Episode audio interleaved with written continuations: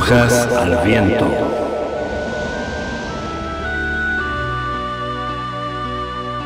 Brujas al Viento, un programa de participación abierta pensado para brujos, brujas y personas de la magia.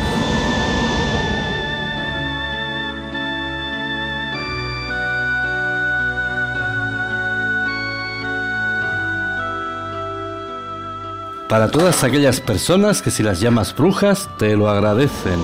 Brujas al viento. Diseminando magia.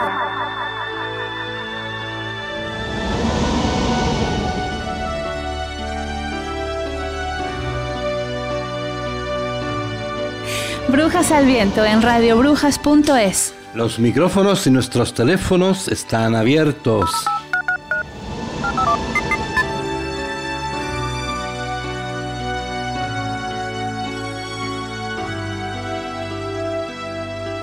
A la medianoche del sábado al domingo, 12 horas España, hasta las 2 de la madrugada.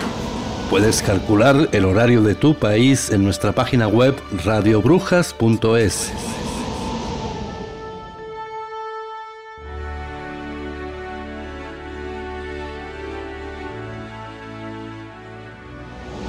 Radiobrujas.com ahora tiene una hermanita, radiobrujas.es. Brujas al viento.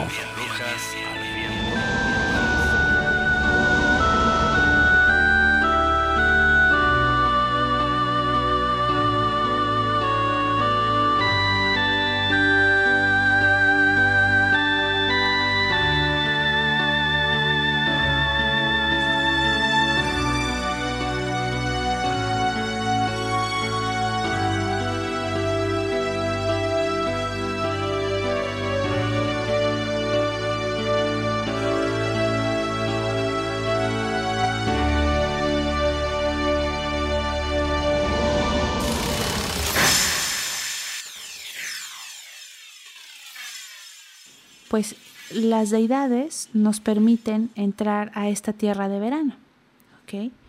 La tierra de verano pues funciona también como un lugar de descanso eh, entre reencarnaciones, ahora que lo has mencionado.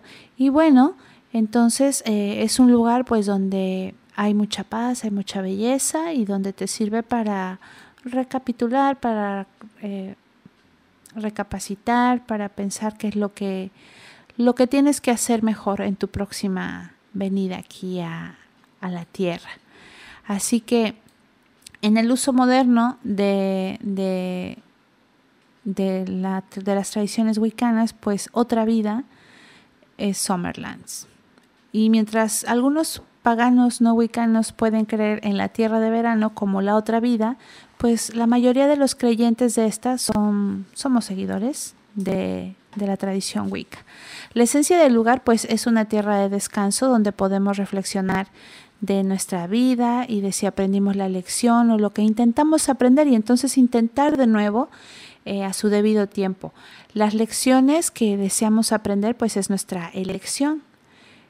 eso normalmente es como muy tácito, es muy interesante que también se menciona que elegimos a nuestros padres, a, que elegimos todo para, para aprender. Eh, pero también tenemos, eh, si tenemos algún conocimiento, pues de alguna manera u otra viene en el plano mortal nuevamente. La Tierra del Verano o Summerlands es también vista como un sitio para recordar y reunirnos con nuestros amores difuntos. Y bueno, los espíritus se pueden mover a la, a la Tierra de Verano, hacia el Renacimiento, y la Tierra de Verano es comparable con los campos elíseos de los antiguos griegos, o sea, que estamos todos conectados de alguna manera en diferentes tradiciones, ¿no? También en esto. Muy interesante. Así es. Vamos a poner una pausa musical y vamos a volver con ustedes en un momento.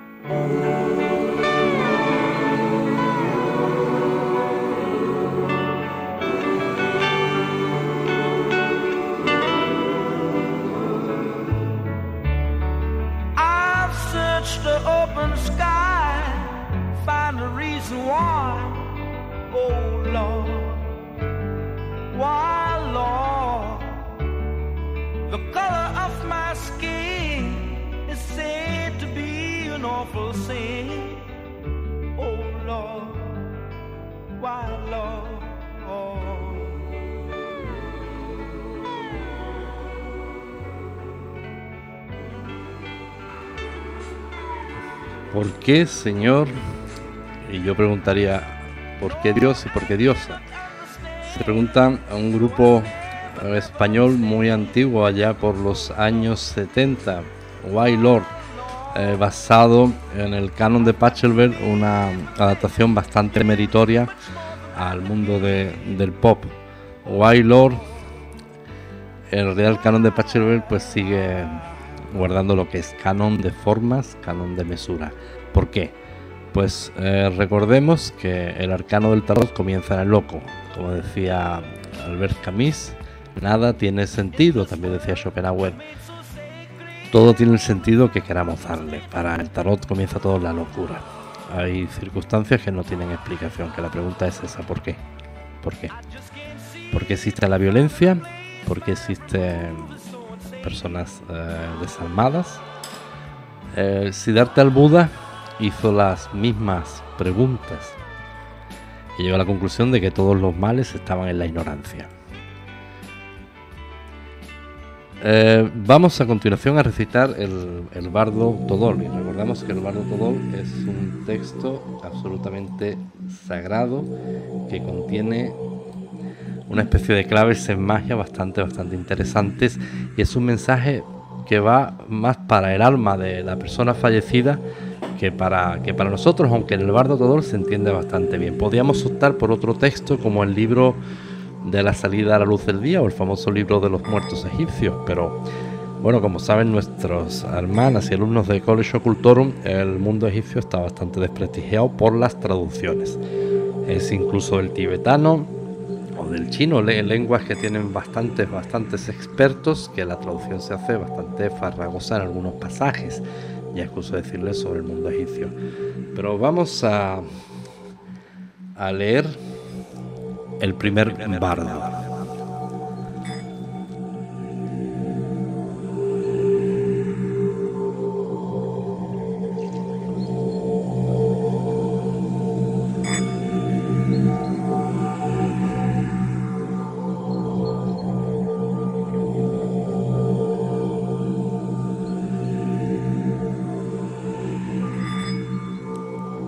Amigo, el tiempo camina hacia ti para buscarte nuevos planos de la realidad.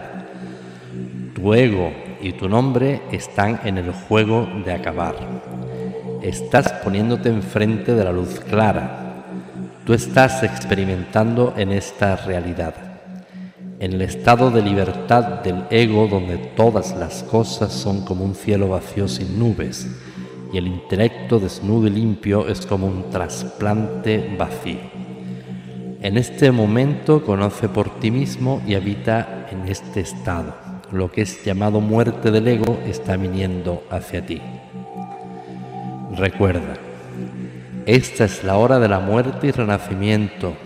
Aprovecha de esta muerte temporal para obtener el perfecto estado. Ilumínate.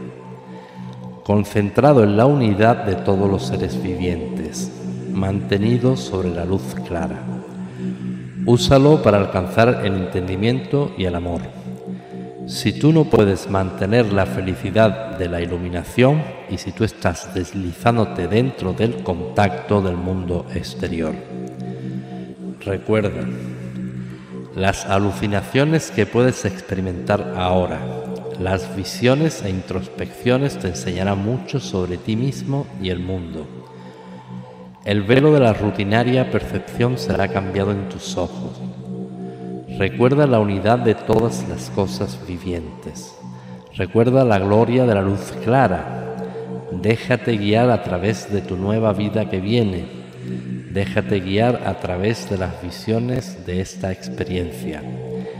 Si te sientes confuso, invoca la memoria de tus amigos y de tus maestros. Trata de alcanzar y conservar la experiencia de la luz clara. Recuerda, la luz es la energía vital, la llama sin fin de la vida. Un ondulante y siempre cambiante torbellino de color puede apoderarse de tu visión. Esta es la incesante transformación de la energía, el proceso vital. No temas, entrégate a él. Únete, forma parte de ti, tú eres parte de Él. Recuerda también que más allá de la continua y fluyente electricidad de la vida es la última realidad, el vacío, tu propio saber, formado en la no posesión de forma o color, es naturalmente vacío, la realidad final, el todo bondad el todo paz, la luz resplandeciente. El movimiento es el fuego de vida desde el cual todo viene.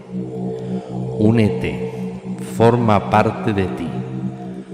Más allá de la luz de la vida es el pacífico silencio del vacío, la quieta felicidad más allá de todas las transformaciones, la sonrisa de Buda.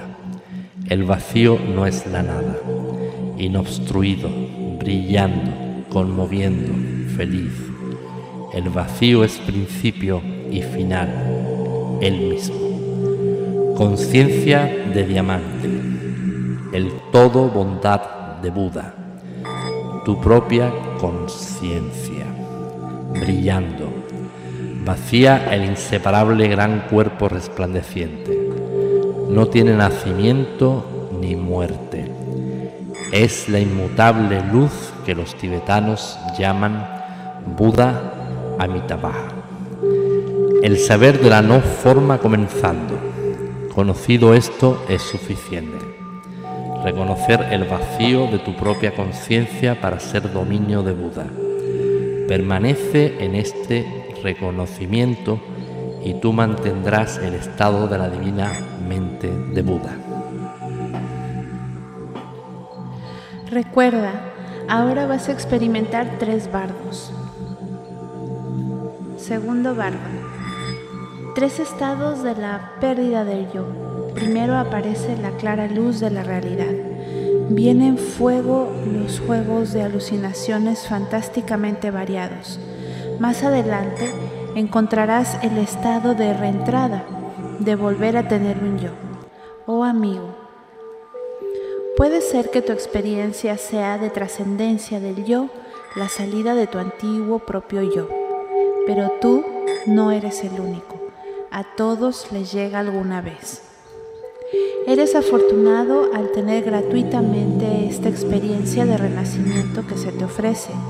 No te apegues con esa realidad a tu viejo yo. Incluso si te apegas a tu mente, ya has perdido el poder de mantenerla. Por la lucha no podrás conseguir nada en este mundo alucinatorio. No te apegues no seas débil. Cualquiera que sea el miedo o terror que te embargue, no olvides estas palabras. Introduce su significado en tu corazón. Sigue adelante. Aquí mismo está el secreto vital del conocimiento. Recuerda, oh amigo, cuando el cuerpo y la mente se separan, experimentas una rápida visión de la verdad pura, sutil, radiante, brillante, vibrante, gloriosa. No temas. Esta es la radiación de tu verdadera naturaleza.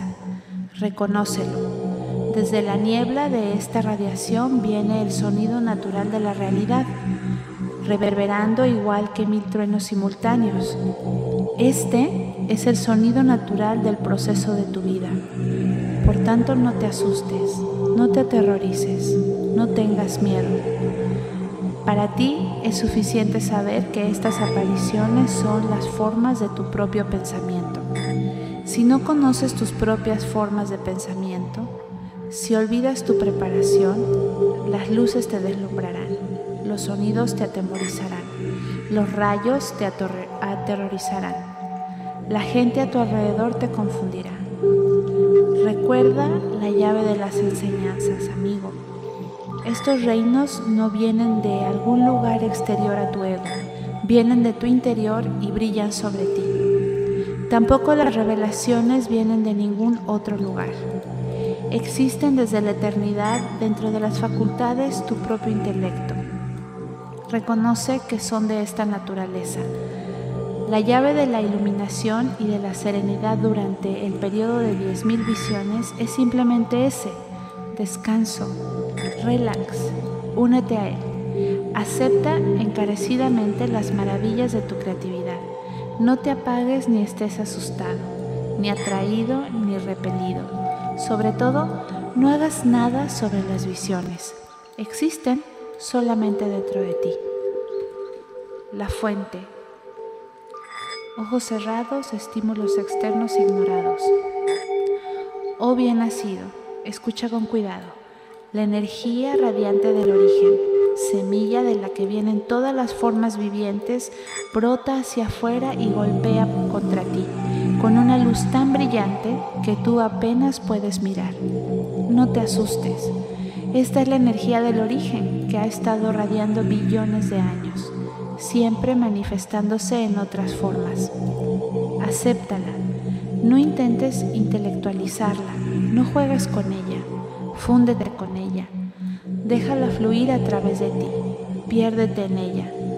Fúndete en el halo de la luz del arco iris, en el corazón de la lanza de la alegría. Obtén el dominio de Buda en el reino central. Síntomas físicos. Escucha con atención. Los síntomas corporales que tú estás sintiendo no son efecto químico. Ellos indican que tú estás luchando contra el conocimiento de sentimientos que sobrepasan tu experiencia normal. Tú no puedes controlar estas ondas universales de energía. Deja que los sentimientos se fundan todos sobre ti. Hazte parte de ellos. Permítete a ti mismo latir con las vibraciones de tu alrededor. Relájate no luches. Tus síntomas desaparecerán tan pronto como todo rastro de ego concentrado, esforzándose, desaparezca. Acéptalos como el mensaje del cuerpo. Dales la bienvenida, goza de ellos.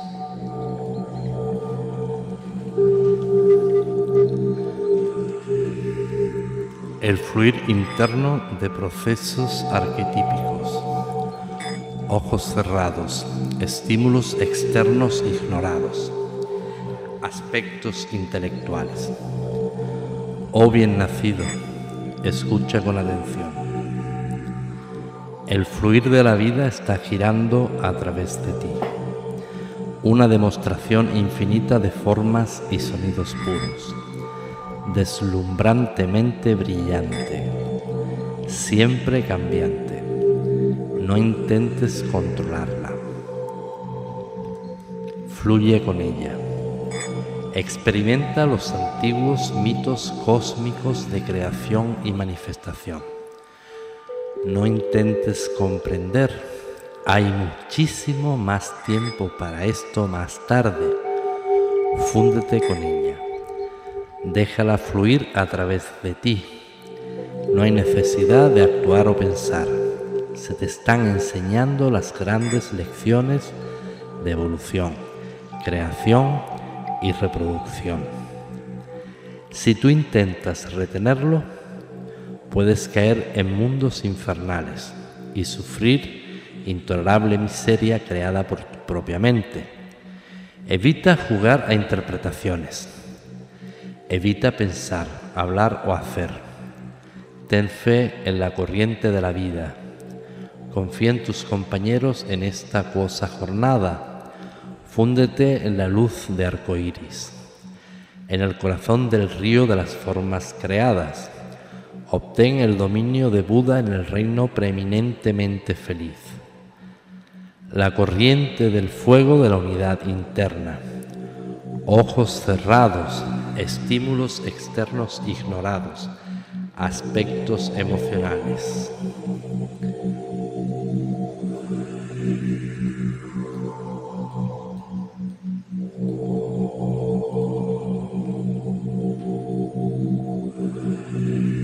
Oh bien nacido, has escuchado el bardo con atención.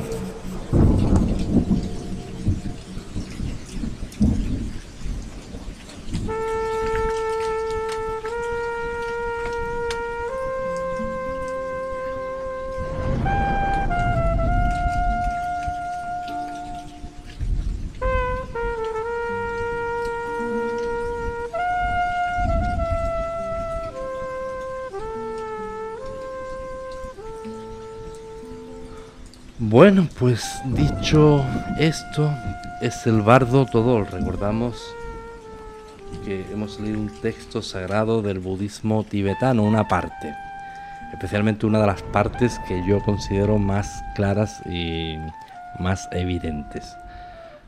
Yo creo que más claro, pues imposible. Es una serie de pasos que van dirigidos a lo que nosotros llamamos difunto, que en realidad es el alma absolutamente eh, atormentada. La realidad es como suena, y esto lo sabemos por los monjes tibetanos. Eh, después del shock de la separación del alma del cuerpo, el alma se queda absolutamente desconcertada. Ustedes no crean que el alma ya sale, nace sabia y ya sabe los pasos que tiene que dar. Estas instrucciones del bardo Todol, de las pocas que yo he visto en mi vida en lo que se considera el grupo de libro de muertos, es quizás de las más claras. Eh, vamos, es hasta escandalosamente clara, pero aún así contiene un grupo de textos esotéricos que se esconden a sí mismos y se dirigen más al alma que a nosotros. Pero aún así repito que el, contenido se entiende perfectamente y es bastante claro.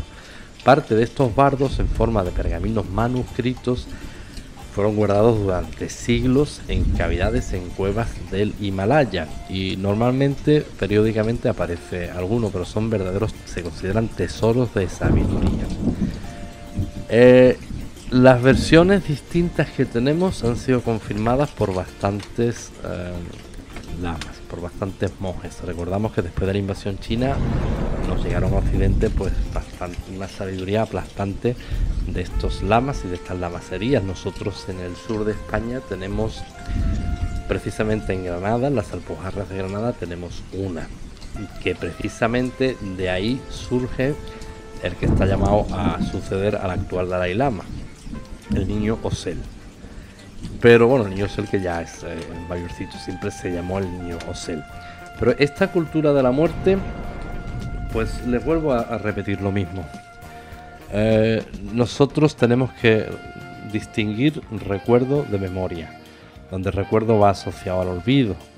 Y en realidad nuestros seres queridos no se fueron, no han desaparecido ha desaparecido su cuerpo. Su cuerpo sí, si ustedes lloran por su cuerpo, su cuerpo sí ha, desaparecido y su cuerpo ya pues pasa todos los gusanos y de la tierra. Pero su alma no, su ser querido está con ustedes, donde vivió eh, sus últimos días y donde él quiere estar.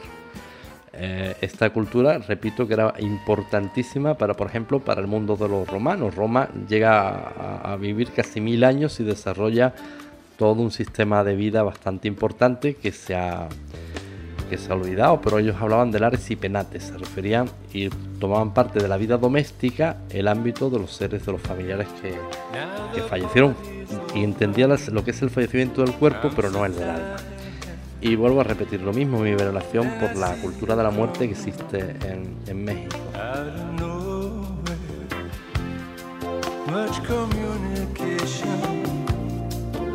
In emotion without conversation or a notion.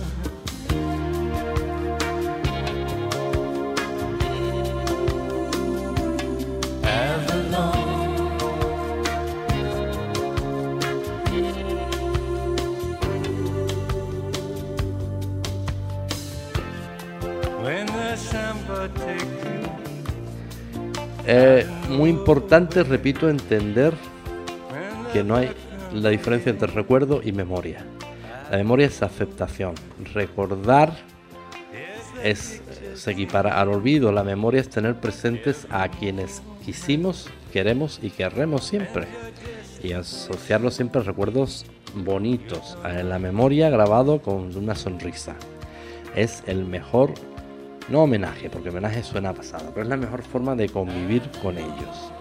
Ahí tenemos pues muchos amigos, especialmente eh, psíquicos, que son videntes, que tienen la facultad de contactar con estos seres y saben que lo que yo digo es cierto, que ellos le huyen bastante a las lágrimas, a las tragedias, porque en realidad los únicos que somos dignos de lástima somos nosotros, estamos en este plano torpe, ellos ya iniciaron el gran viaje van a estar aún mucho tiempo con nosotros y especialmente estas palabras del bardo Todol le van a ayudar muchísimo. Si ustedes quieren verlos, si ustedes quieren tener contacto con ellos, aunque no tengan capacidades de físicos, eh, sabemos por la cultura de los antiguos romanos, la brujería de Roma, son las primeras semanas de mayo. Hay unos días muy determinados en mayo que sí ellos permiten ser vistos. Pero bueno, siempre repito, el mejor homenaje, la mejor forma de respeto hacia ellos es recordarlos con sonrisa, con una sonrisa. El cuerpo sí, el cuerpo sí ha muerto, el cuerpo está disuelto, el cuerpo está ya enterrado. Y entonces, ¿por, ¿por qué tenemos pena? ¿Por el cuerpo o por el alma? Si el alma está entre nosotros, forma parte de nuestra vida cotidiana. Pues finalizada esta primera parte con la lectura del Bardo Todol es algo que yo personalmente pues tenía bastante, bastante deseo. Pues le mandamos un, abrazo enorme a nuestra hermana Jade, muchísima luz y pues allá vamos a hablar de, cambiamos un, aspecto pues, a otro tema, como dicen en, mi, país, cambiando el tercio. Pues eh, yo quiero darle las gracias a todos los, eh, pues las personas que nos están escuchando eh, y que nos siguen en Facebook y que bueno han leído todos los mensajes y pues es una manera de, rendirle pues una memoria, ¿no? A, nuestra, pues a la amiga de nuestra hermanita. Yo soy bastante mala para las palabras de estas palabras que no dices, ¿y ahora qué digo? ¿Cómo, ¿Cómo hago? ¿Qué actúo? ¿Qué pienso? Solamente pues dar buenas vibraciones, elevarnos todos para pues para adelante, como dices, no, no estar tristes, sino sonreír y la vida sigue, ¿no? Y está bellísimo, está bellísimo el, el Bardo Todol, de verdad. el Bardo Todol a mí es, que me, me, sorprende por lo evidente y lo descarado que es, porque hay otros textos sagrados que solo lo entiende el alma. Son textos que... El Tao Te Ching es muy así, es un texto sagrado que uno lo lee un día, lo lee al año siguiente y ya cambió. Y dice, una quien ha cambiado las letras. Es un texto mágico.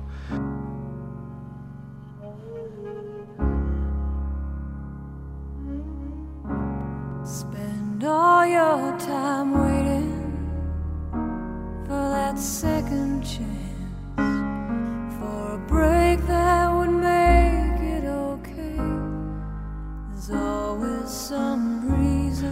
Eh, la liturgia cristiana, ni el propio sacerdote sabe lo que está diciendo, pero de 100 líneas hay una que sí que sabe, la hermana capta porque vuelvo a repetir lo mismo, para la, la liturgia eh, católica la misa de difuntos eh, se dirige como alabanza a Dios, se llaman misas exequiales, pero nunca para el difunto. Pero miren, pese a sacerdotes y pese a la misa, tiene sentido de que de cada 100 líneas una las entiende el alma y está, son esos pasos que menciona el bardo todo, lo que tiene que hacer el alma. Imagínense el estado de desconcierto y, y la propia alma se aterroriza, lo dicen los monjes tibetanos. ¿Qué hago? ¿Dónde voy? ¿Esto qué es? ¿Qué me pasa? ¿Por qué no me hace caso mi familia si estoy aquí? Sí, sí, es muchas veces, ¿no? Lo que se comenta que, que no encuentran el camino. Vamos, se ubica a Summerland, ahora en el Bardo todo, ¿no? A dar el paso a iluminarse. En fin. Pues por eso decimos muchas veces que son muchos los caminos, son muchas las formas de, ayudarlos. Pero también lo ayudamos a ellos y también ellos nos ayudan a nosotros. Seguimos teniendo una relación con ellos aún después de la de, lo que llamamos la muerte. A mí la palabra muerte no me gusta para nada, porque miren, solo morimos cuando nos olvidan, cuando nos dejan de mencionarnos. Ahí sí estamos muertos. Y la verdad, la pena que le pueden dar a nuestros seres queridos, ver que ni los recordamos, pues eso puede ser horrible. Ahora, yo me imagino de, de alma y que me recuerdan con una sonrisa, que cuentan anécdotas divertidas, no de risa histérica, sino de sonrisa y la verdad que me daría bastante, bastante alegría. Ahora ver lágrimas por todos los sitios, pues imagínense el, plan. Bueno, pues estoy leyendo por encima a nuestra hermana Jade y te mandamos un abrazo enorme y muchísima luz. Bueno, ya sabes que yo, yo soy medio torpón, yo no soy como el Windows multitarea, yo me se me da fatal. voy a terminar con un ojo por un lado y con otro ojo para, para, para otros sitios. Pues el, el bardo todol, ya ves, ya ves el bardo todol como es. El bardo todol hasta nosotros mortales apegados aquí al elemento tierra nos enteramos, ya hace falta. Cuidado que el bardo todol no solamente se dirige ya a, personas que cruzaron al otro lado, que iniciaron en lo que se llama el, el enigmático viaje, sino que el Manotol también se lo leen a personas que están moribundas en la tradición tibetana. ¿eh? Pero hay muchas palabras ahí que parece que se las están dirigiendo a, uno, además. Pero qué curioso que coinciden los tibetanos miles de años antes que el, que el señor Moody, que el psiquiatra Moody que escribe Vida después de la vida. No, no se han dado cuenta de esto. ¿Qué tienen en común? Un psiquiatra neoyorquino en 1975 y un monje budista tibetano en el Himalaya 500 años después de Cristo. Y hablan de la misma cosa. Pues es el inconsciente colectivo, lo que siempre estamos hablando en las teorías de Jung y todo eso. Bueno, el inconsciente colectivo, ¿o será que es cierto? ¿O será que están hablando de la misma cosa? Es que, es que está estudiado que todos estamos conectados. Eh, bueno, pues son las teorías de, de Gustav Jung, ¿no? Que todos estamos... Eh, pues conectados, ¿no? De, de, una u otra manera y por eso hay tanta similitud en tantas, tantas, tantas cosas. Eh, pues un saludo a, a Nathaniel, a Urieta y a Pilar que se acaban de unir con nosotros aquí vía Skype. Y bueno, ninguno puede entrar a hablar porque tienen diferentes problemas técnicos, como siempre. Pero bueno, desde aquí les mandamos muchas vibraciones y gracias por compartir sus, sus palabras con nosotros. Pues sí, ya cambiamos el, tercio, entramos en la segunda parte del programa. Y bueno, pues miren, recibimos muchas, muchas consultas, especialmente en la página de Facebook. Y bueno, siempre repetimos, estamos repitiendo lo mismo, las consultas las hacemos en el aire. ¿Por qué? Pues porque con el mismo trabajo de responder una consulta en privado, pues se atienden a muchísimos amigos. Especialmente las consultas de tatuajes, yo creo que no hay día que no se llene la pantalla de consultas de tatuajes. Eh, todos mensajes, eh, oiga que tengo tal, pues entren, si nosotros no tenemos ningún inconveniente, además la consulta es gratis, pero entre usted en radio, ¿por qué? Porque con o entra en radio, no sé si así de tú, de usted, y con el mismo esfuerzo que hacemos tu consulta, pues eh, ya respondemos a muchísimos amigos. Tanto esa consulta como las que sean, eh, del tono que sea. Las, bueno, que si no las sabemos, pues lo, lo, diremos igualmente. Es que no, esto no es el cajón de los sabios. Hay cosas que uno no sabe y, lo, hay que decirlo con toda honestidad. No tengo ni idea. Pues eh, entren en directo porque yo voy a pensar que soy el ogro de las galletas y nadie quiere entrar en directo. Todo el mundo quiere entrar por texto. No, que está el come galletas. Parece que la voy a regañar. ¿Usted por qué pregunta eso? Cállese. No, para nada. Al contrario, participen, ah, entren y, hablen con nosotros y compartamos, compartamos todas nuestras experiencias que, pues, que nos hacen. Eh, completar ¿no? parte de, del programa. Entonces, bueno, vamos a, a, poner una pausa musical, Julio, porque yo estoy con el sabor en la boca todavía de, del bardo todo. Déjame, voy a, a tomar una cucharadita de miel.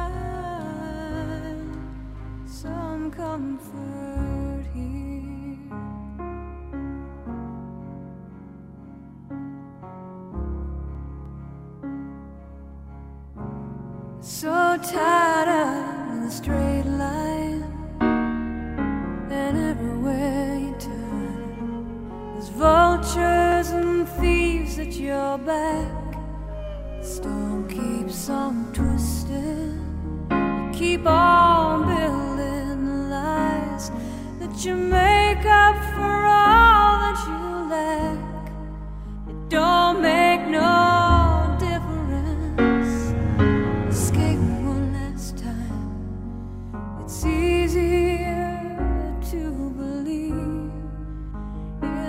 sweet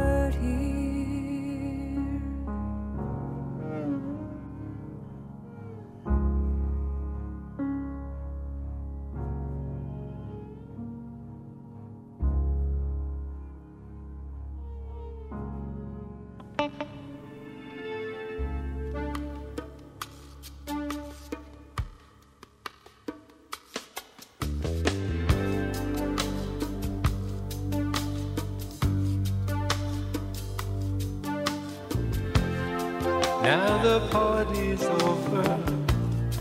I'm so tired. Then I see you coming out of nowhere.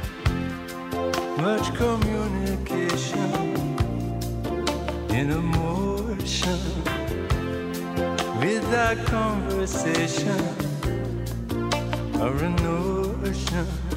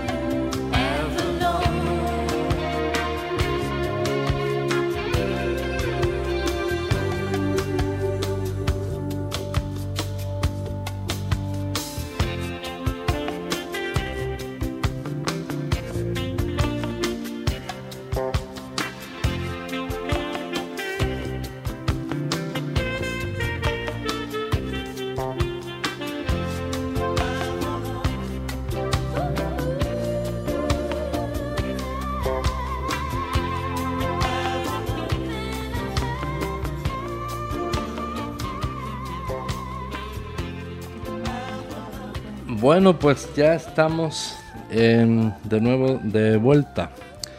¿Quién tiene una consulta? No puede entrar. Eh, Orieta. Ah, pues muy bien. Eh, pues vamos a hacer una cosa. Vamos a eh, las personas que quieran una consulta que entren en el aire y las cuenten. ¿Por qué? Porque recibimos muchas consultas. Eh, hacer consultas en privado, pues con el trabajo de una consulta se atienden a 100. No tenemos que estar repitiendo siempre lo, lo mismo. Y, y bueno, pues ustedes pueden hacerlo de forma anónima. Se rebautizan como Piscis en secano y yo meteré la pata como siempre en lugar de anónima le diré, diré el nombre. Pero, eh, ¿por qué? Pues porque la gente es muy mal pensada. Entonces, si empezamos nosotros a leer, tenemos una consulta de tal, tenemos una consulta, van a decir, ah, son ellos que se hacen las consultas. Y también, hombre, también es más dinámico que ustedes participen, que pregunten, porque esto es radio. Y el programa sale mucho más dinámico. Entonces, pues le da un pie a, a Carlas, le inspira la musa, me da el pie a mí, me inspira el, muso. Y entre todos hacemos radio, entre todos hacemos eh, Brujas al Viento. Si yo no sé la respuesta de la consulta, no la sabe Carla, no la sabe Ru- Rubí, no la sabe cualquiera de nuestras brujitas, pues se lo diremos. No tenemos ni idea. Rubí, manifiéstate. Bueno, pues esta noche teníamos eh, una mesa redonda de brujas eh, y solo apareció Rubí porque Lore tenía una- un evento. También Sarai, nuestra amiga, eh, tenía otro compromiso. Y bueno, hoy que es sábado por la noche. Claro, es que bueno, las brujitas Bueno. también tenemos derecho a divertirnos, ¿eh? Las brujitas sí que tenemos también nuestros espacios creativos, Yo recreativos. estoy entrando en una edad que el traje de fiesta ya es el pijama, o sea que... Pero bueno, pero a ver, a ver, a ver, ¿y en México qué, qué hora es? En México, pues ahora mismo son... Cinco por ahí. las 6 de la tarde en, en México. Pues bueno, eh, pues eh, ahora después, en esta segunda parte, vamos a hablar de algo que a mí al menos me parece divertido. Cómo los brujos y brujas, cómo nos relacionamos con el mundo profano, los demás. ¿Qué opinan los demás cuando saben que somos brujos? Bueno, yo quiero mandarle un saludo muy especial a Marcela Jara, que hizo un programa muy bueno, muy interesante de una leyenda de Chile. Y bueno, desde aquí te mandamos un saludo muy especial y un abrazo. Ay, la leyenda del trauco. Esa, y también a Liliana, a Phoebe Calliope, que nos hizo. Yo- Ah, ¿quién- yo te, te lías con los no nombres, te lías con los nombres como yo. Por Dios. Eh, pues sí, un saludo a Phoebe Calliope, que también nos hizo un, un, pues un pequeño documental de la energía de los gatos, también muy interesante. Lo pueden escuchar, lo tenemos subido en radiobrujas.com, ahí se está repitiendo totalmente. Y bueno, solamente abren la página de reproducción ahí están los últimos programas que nos han mandado nuestras corresponsales. Así que un saludo a todas ellas. Pues sí, el- el- la verdad es que el reportaje, y bueno, y, y- Rubí con su Ah, sí. coloróscopo y su sexoróscopo. Es muy apasionante que distingue mujeres de hombres, porque pues tiene toda la razón. ¿Cómo va a ser lo mismo el horóscopo para un hombre que para una mujer? Y después el coloróscopo, que es absolutamente fascinante. Y bueno, pues mientras esperamos la... Rubí, manifiéstate, ¿dónde anda Rubí? Pues eh, mientras tanto, pues vamos a entrar en, el chisme y vamos a, a- a hablar también de algo bastante chismoso, pero a mí me parece muy, muy divertido. Las grandes fortunas, los grandes millonarios, ¿de dónde procede su fortuna? Decía Honoré de Balzac que detrás de cada fortuna importante siempre había un importante delito. Sea, detrás de cada millonario siempre hay un estafador. Pues algo, algo, algo de razón tiene. Pues eh, vamos a hacer un, un repaso por las grandes fortunas que han existido en el mundo. Donde a mí, por ejemplo, pues la verdad es que para partirse de la risa, eh, a, a principios del siglo XX eh, teníamos a, a un señor llamado, a un inglés llamado Paul Getty. Paul era el hombre más rico del mundo en su tiempo. Eh, riquísimo. Pero llama la atención de su vida dos cosas. La primera es que tenía el estómago súper operado. Y el señor no podía comer. Con lo que era inmensamente rico, pero no podía comer nada. Con lo que siempre tenía en su mesa de invitado a un estudiante que devoraba los platos por él, porque a él le daba alegría verlo de comer. Este señor, este Paul Getty, era tan increíblemente tacaño que en su casa no tenía teléfono, tenía una cabina de teléfono. Y sus invitados venían obligados a depositar una moneda cada tanto querían hablar por teléfono. Imagínense cómo era el señor.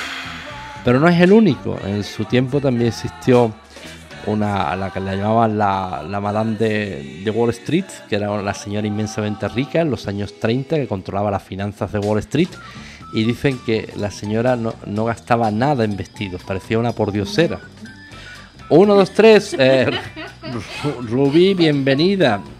Mira, a ver, a ver que le suba a la mesa volumen. A ver, habla.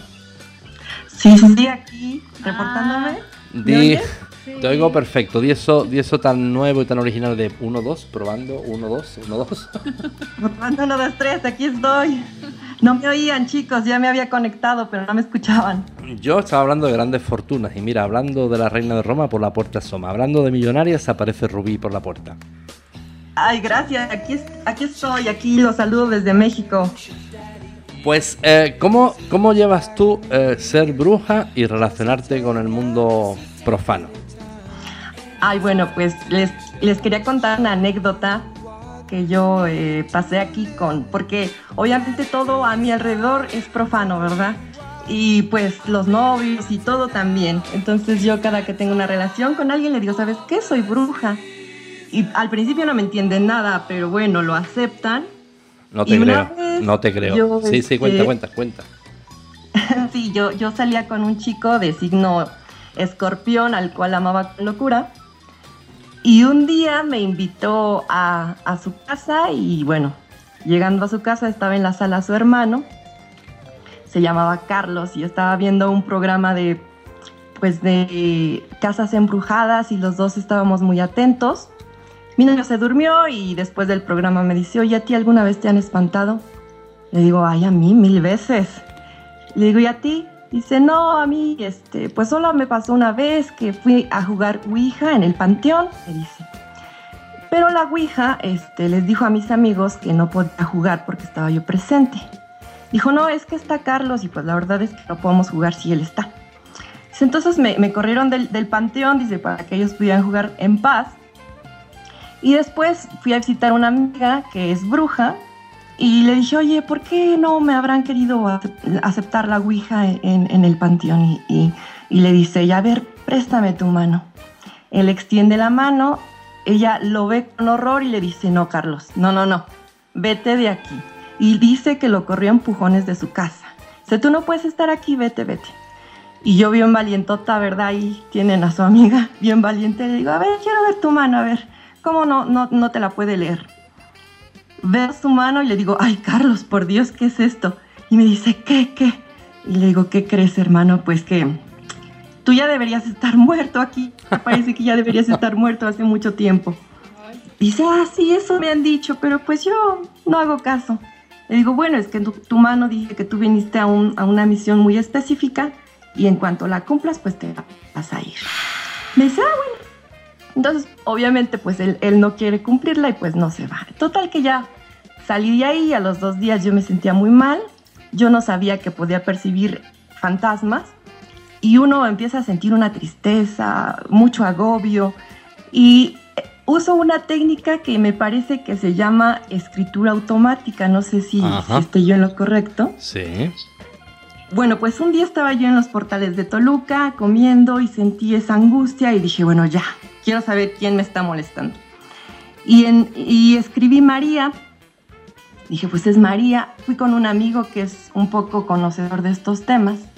Le conté más o menos qué había yo hecho en la semana y me dice, ¿qué crees que ese, ese fantasma te lo pegó eh, este, tu cuñado, el hermano de tu novio? Le digo, ay, bueno, pues no sé qué voy a hacer. E- El, fin de semana me fui de fiesta y este, estaba un poco alcoholizada, ya a punto de dormir, y sentí la presencia de María que me quería poseer de una forma desesperada. Y yo dije, no, no, María, espérame. Me levanté, fui por agua y bajando la cocina una especie de humo eh, apareció tomando una figura de una mujer muy bajita Ajá. y yo dije, no, pues ha de ser María. Y yo, María, por favor, ya no me espantes. Le digo, veré qué puedo hacer, qué puedo hacer, porque no sabía qué quería María, ¿no? Sí. Entonces, afortunadamente, días después, fuimos al despacho de mi novio y estaba su hermano. Le digo, oye, Carlos, te regreso a María. Dice, María, ¿quién es María? Le digo, no sé. Sé que, sé que tú me lo pegaste, sé que es, puede ser un familiar muerto, acuérdate. Dice, ¿era chaparrita? Digo, ándale, esa, esa chaparrita. Ay, dice, yo creo que es mi tía, dice, mi tía este, tenía dos hijos y, y ¿qué crees que murió de alcoholismo? Yo dije, ay, pues con razón Te quería quería. poseer alcoholizado. Entonces, obviamente los familiares de mi exnovio pues me veían como, sí, como que una mujer un poco rara, ¿no? No, no, no, te, te veían con odio porque eres la que le regresaste a María. Ya se habían quitado a María de encima y dice, bueno, y ahora nos trae María otra vez, pues vaya plan. Sí, sí, entonces son experiencias que, que las personas que tienen contacto conmigo, pues sí, como que de repente se, se espantan o, o- o me ven con, pues con, a- algunas, algunas veces con asombro, ¿no? Entonces sí es un poco complicado que lo entiendan, más bien. Pero tú, tú lo reconoces así abiertamente y lo sueltas de sopetón, que me encanta, me encanta que tú desenfado, tú le dices, yo soy bruja.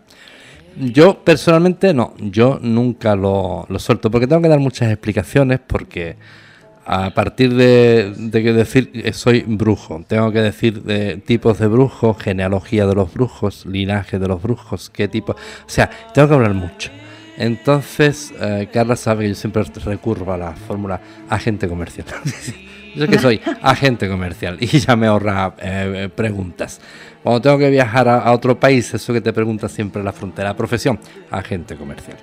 Y termino antes, sí, agente comercial. ¿Por qué? ¿Cómo voy a decir eh, brujo? Oye, ay, que a veces pueden ser muy interesantes. Oiga, mira que yo tengo este problema porque te pasa eso también. Oye, que tengo. Claro. Incluso nos ha pasado porque hay muy poca gente que, que lo sepa. En alguna fiesta de, amigos, recuerdo una barbacoa hace poco, que suelta el, típico amiguete pasado de copas que dice, ay, Julio lee las cartas muy bien, nos va a leer las cartas. Digo, ¿cómo, cómo? Digo, está, está, está borracho. Yo no tengo ni idea de leer las cartas, hombre, yo voy a, leer aquí. Imagínate, es como si fuera un arquitecto que está de copa. Ay, fulanito hace unas casas preciosas. Ahora que se haga aquí unos planos, fulanito. Yo estoy allí tomándome cuatro cervezas y no estaba yo. Por eso siempre lo llevo en secreto. ¿Y Carla, cómo lo llevas? ¿Cómo lo llevo? Pues estupendamente. Yo muy bien. Yo no, no tengo estos problemas. Es muy timidilla ahí. en- Carla eh, sigue más o menos la, la- la- la misma corriente que yo. Nunca lo, lo dice y nunca lo, lo reconoce. Pero a mí me encanta tu desenfado, Rubí. Yo soy bruja. Pero ya has visto que reconocerlo pues trae más problemas que ventajas. ¿O tú crees que es al revés? Pues yo creo que, que depende de, la- de las personas, ¿no? Yo no se lo suelto a todo el mundo. Se lo suelto a, a las personas muy cercanas a mí, por ejemplo, un novio o a mis parientes más cercanos, amigos. Este, sí se lo suelto porque se me hace menos complicado a- andar por- por- en la vida este, dando explicaciones. Si, si mi novio me ve con el tarot o me ve ahí medio con prácticas medio extrañas, pues ya no me preguntan, ¿no? Pues, pues toda la razón. Además tenemos a- también a otra hermana brujita. Y es- que es eh, Firiam, que ella me comentaba que estaba que el marido era católico y además eh, costalero. Costalero en México no sabéis lo que es, ¿no? No. Costalero es que eh, sacan tronos. Tronos son cofradías en el sur de España. Hay mucho fervor eh, religioso y católico y portan unos cristos, una imaginería religiosa, pero pesada, enorme, gigantesca. Eso es como faraónico. Y ahí pueden haber 200 hombres llevando sobre sus hombros peso, estamos hablando de miles de kilos.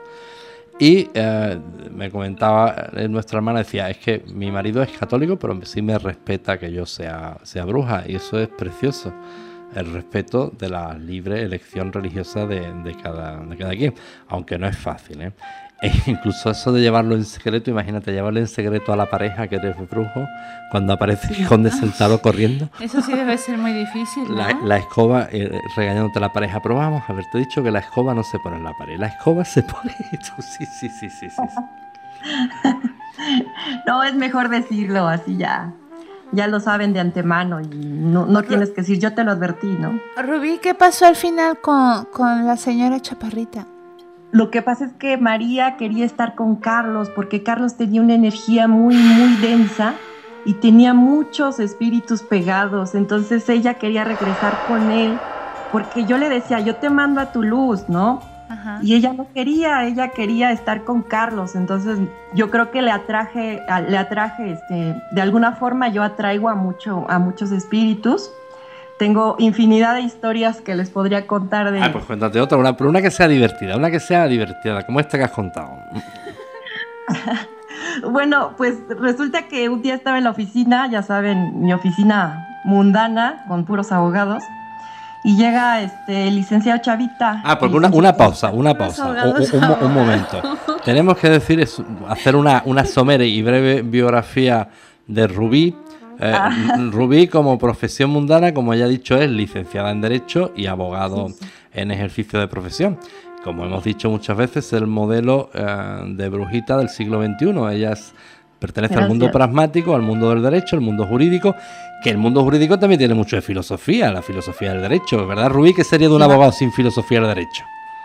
Está, está lleno de la filosofía, este, a, veces hasta como que se, se van volando como Buda, este, estudiando filosofía del derecho, pero Exactamente. luego aterrizan de sopetón. Exactamente. Pues mm, bueno, pues aquí donde me ves, este que está aquí una vez ayudó a redactar un borrador de una demanda ante el Tribunal Supremo de España y todavía el tribunal, tengo liado todavía el Tribunal Supremo, analizando una cuestión, por, por eso sé yo precisamente que el mundo jurídico tiene mucho que ver con la filosofía y toda- todavía tengo mareado a los magistrados del Supremo. Además, una cuestión inédita que Además, en otra ocasión ayudé y senté jurisprudencia por unos temas muy... En fin, otro, otro día hablaremos. Pero Rubí es eh, licenciado en Derecho, abogado en ejercicio y además bruja. Eh, se une a esa nueva generación y linaje de brujas absolutamente interesantes, cultas y doctas, que es Ah, el modelo que apostamos nosotros desde Radio Brujas pues se une a Carla, que también es, otra brujita súper docta. Y un modelo muy interesante. Bueno, pues después de esta breve y somera biografía, pues continuar. Ay, sí, perdón. Bueno, entonces, como les decía, estaba en mi oficina mundana y llega un abogado que este, se- le decíamos el licenciado Chavita, un, un señor muy este, personaje del barrio, chaparrito, regordete, calvo. Nadie daba un peso por él, ¿no? Entonces, un día llega a mi escritorio, empieza como a oler. Yo lo vi un poco raro y este, y- pero entonces una especie como de calambres en toda mi columna, escalofríos, empecé a sentir y como que me retorcí. Y le dije, licenciado Chavita, ¿qué se le ofrece? Y me dice, ay, Milik. Él tenía mucho esa palabra. Ay, Milik, es que estoy buscando un broche de mariposa, dice. Y yo, pues aquí no tengo, licenciado, pero pues si tengo algún día, pues se lo doy, ¿no? Pues ya, se fue el licenciado Chavita y ese día en la noche yo tuve la sensación de, de angustia, desesperación, tristeza, que reconocí que no era mía. Y dije, bueno, traté de dormirme, entonces tuve una visión de unos taxis frente a un antro, a un bar, y yo dije, no, eh, algo, algo está pasando. Y dije, bueno, si alguien quiere irse a la luz, pues permítanme ayudarle. Y sí, efectivamente sentí la manifestación de, un ser espiritual y pues traté de ayudarlo. Él estaba ya pasando a la luz y no sé, se me ocurrió preguntar, oye, ¿y tú cómo te llamas? Y me dice, soy José. Dije, ah, bueno, pues José. Al otro día yo me seguía sintiendo mal, tenía todos estos malestares. Dije, no hay algo más. Tengo más este, espíritus, pero pues tengo que, que saber qué, qué pasa. Entonces empecé a hacer esto de la, de la escritura automática. Ajá. y salí- salieron otros nombres, salieron lugares en, en Morelos. Y yo dije, bueno, ¿qué, qué pasará? Pero yo pensé, no, esto, es, este misterio lo tendrá que, que revelar el licenciado Chavita. Ya yo voy con el licenciado Chavita y le digo, licenciado Chavita, ¿conoce usted a, un- a una persona que se llame José? Y me dice, no, Milik. Dice, pues, no, le digo, no importa que, que esté muerto, ¿eh? Usted acuérdese. Ah, muerto, sí, cómo no. Es el licenciado José, muy amigo de mi hermano. Le digo, a ver, cuénteme, licenciado, cuénteme qué le pasó al señor José. ¿Sabe qué cree? Que él hace 10 años, este, pues fue con mi hermano a un bar y en ese bar, pues era de, de, este, sí, de esos barrios bajos. Había unos comandantes que tenían a la muchacha que siempre contrataba, que era prostituta, la tenía en las piernas y el licenciado José le dijo, oye, esa chica es mía. Y el comandante le dijo, no, yo le estoy pagando, es mía. Y entonces el señor José sacó sus pistolas, ¿verdad? Y, y valió al comandante. Ajá. Los policías que iban con él empezaron a disparar al señor José. Y dice el licenciado Chavita que el señor José alcanzó a matar a otros dos policías antes de, antes de que él cayera muerto, ¿no?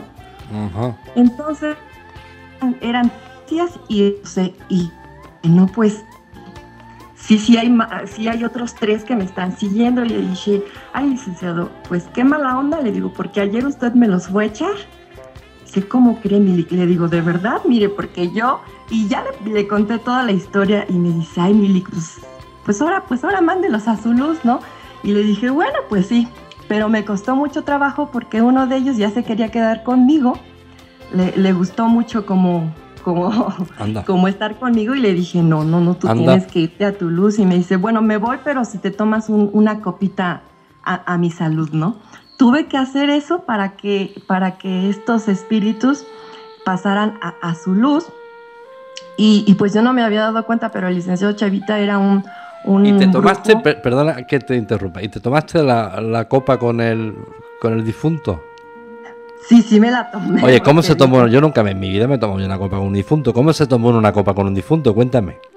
No, pues es que quería experimentar la sensación de, de- de tomar por última vez el alcohol, ¿no? Porque ahí la, la- la cosa era un poco oscura. Este, el, el evento era en sí era oscuro Sí.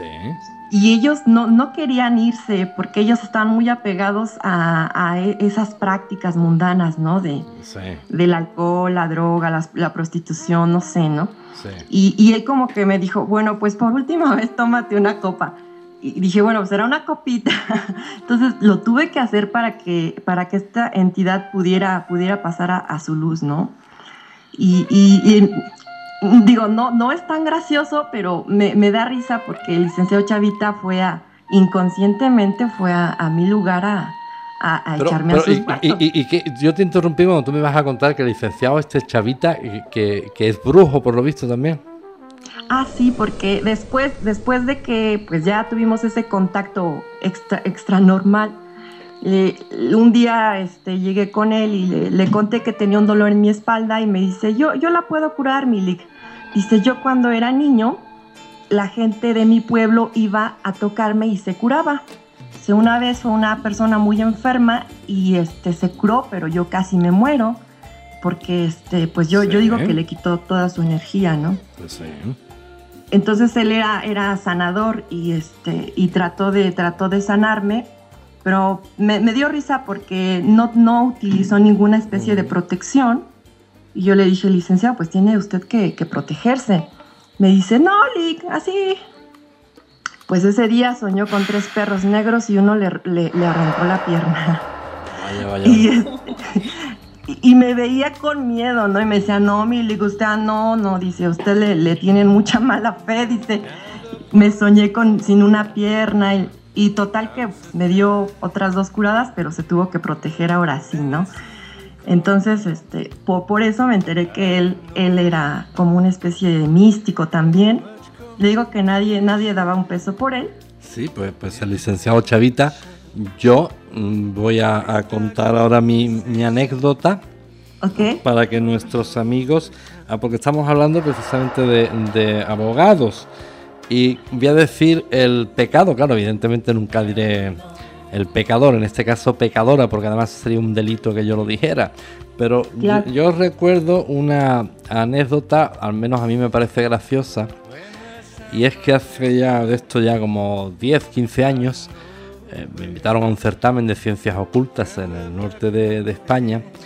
Y bueno, pues ahí hice una toma de contacto con una señorita bastante agradable, en fin, eh, me pidió que leyera el tarot, leí el tarot, lo típico de un certamen. Pero después quería pues una, una consulta más en privado, etcétera. Total, que bueno, hubo cierta empatía y cada vez que yo volvía a la, a la ciudad esa, pues ella siempre estaba, le gustaba mucho que yo le leyera el tarot. Y una de las veces me comenta eh, que ella era eh, jueza. O sea, pues ya sabes, primero era es licenciada en Derecho, después hace oposiciones y es eh, jueza. Eh, por la, la forma de manejarse en la terminología, eh, pues sí, era cierto que esta, esta señorita era, era jueza.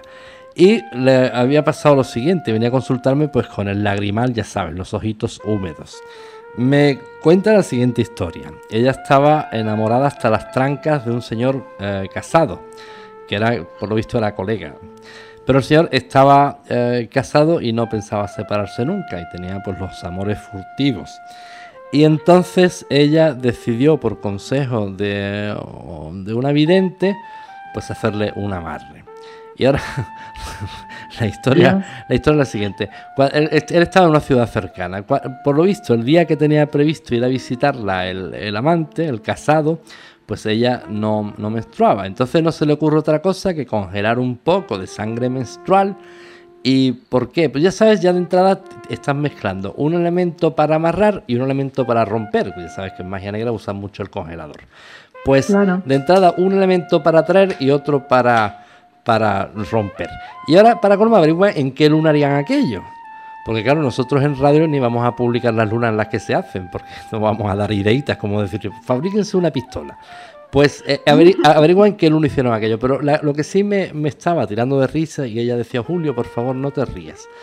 Y es que ah, toma un elemento eh, poderoso para amarrar y otro elemento poderoso para romper. Es como meter a una persona en agua hirviendo con hielo. Y en total, resumiendo, después de la historia, la consulta de ella era que hacía un mes que no tenían ni idea del señor. El señor estaba desaparecido, no, no tenía ni idea ni en la ni la familia, que la familia la había, la- había recurrido hasta ella, la había llamado por teléfono ya por si sabía dónde estaba el señor, porque el señor nadie tenía ni idea de dónde andaba. El señor por lo visto agarró la carretera, empezó a andar y ni Dios sabe, al menos un mes después que ya me lo consultaban, por dónde andaba. Imagínate los resultados de, la, de los hechizos estos raros. Y bueno, a, a mí me pareció, la verdad, bastante, bastante gracioso. Y, y bueno, pues digo, eh, aquello salía, la tirada, imagínate cómo salía. Yo creo que yo creo que el diablo nada más que hay uno, pero yo creo que se podían haber salido 20 diablos en las tiradas y salían 20 diablos por todos los sitios.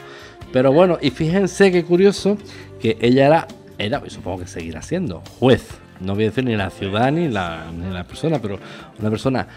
Eh, la- el, mundo, el mundo jurídico, especialmente el mundo jurídico, el mundo de los médicos, los ingenieros, etcétera, etcétera, todo el mundo también se interesa por el mundo de la magia. Lo que pasa es que ellos son muy discretos, lo llevan muy en secreto, absolutamente secreto.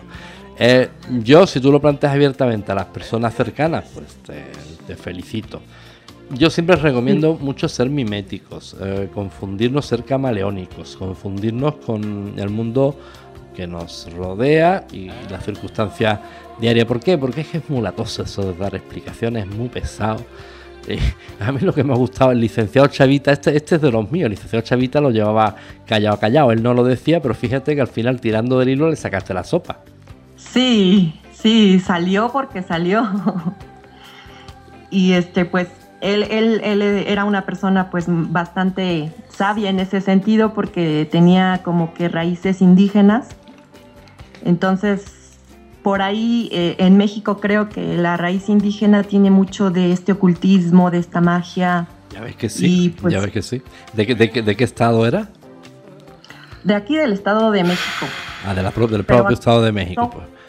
Sí, son cuatro, cuatro principales, eh, sí, comunidades indígenas muy, muy, muy fuertes, ¿no? La, la Otomí, la Mazagua, o sea, hay, hay varias. ¿Pero los otomil no son del norte? ¿O yo estoy liado? ¿Perdón? ¿El ¿Otomil no son del norte o yo estoy confundido? No, lo- los otomíes son de acá del centro. Del Yo- centro de- del Ah, país, así. pues, pues yo es que tenía entendido que el otomil era, era del norte. Yo, eh, que- bueno, a, a Carla sabe que me encanta el sechil. Yo cada vez que lo escuchaba es un- una lengua indígena que es preciosa. ¿He escuchado de hablar sechil? No, no, no. Sechil es una lengua completamente musical, es eh, muy, muy, muy dulce. Hablan, es, ¿verdad, Carla? En- Así le dicen chifladito, ¿no? no sé, en, en, en San Cristóbal de las Casas, hay los chiles, ah, ah, ah, eh, bueno, y ahí a veces en algunas partes, bueno, en San Cristóbal sí hablan mucho español, pero por ejemplo San Juan Chamula es muy difícil que alguien hable español, habla mucho sechil. Y en San Cristóbal de las Casas, donde ya hay algunos que sí hablan español, la forma de pronunciar el español es súper graciosa, porque te acuerdas, decía, pollo a 28, es una cosa, y yo me quedaba, me quedaba parado en la puerta de la, carnicería para escuchar cada vez que decía pollo, o sea, una pronunciación, pero incluso cuando hablan entre ellos, yo, claro, dirían, hay que el, señor este es chismoso y yo con la oreja pegada, es que me encantaba, hubiera tenido allí, qué lástima no haber tenido una grabadora para grabarles la el habla, lo que es la fonética, súper, súper dulce, de verdad. Sí, bueno, aquí tenemos una tradición muy, muy especial en cuanto a la cuestión indígena.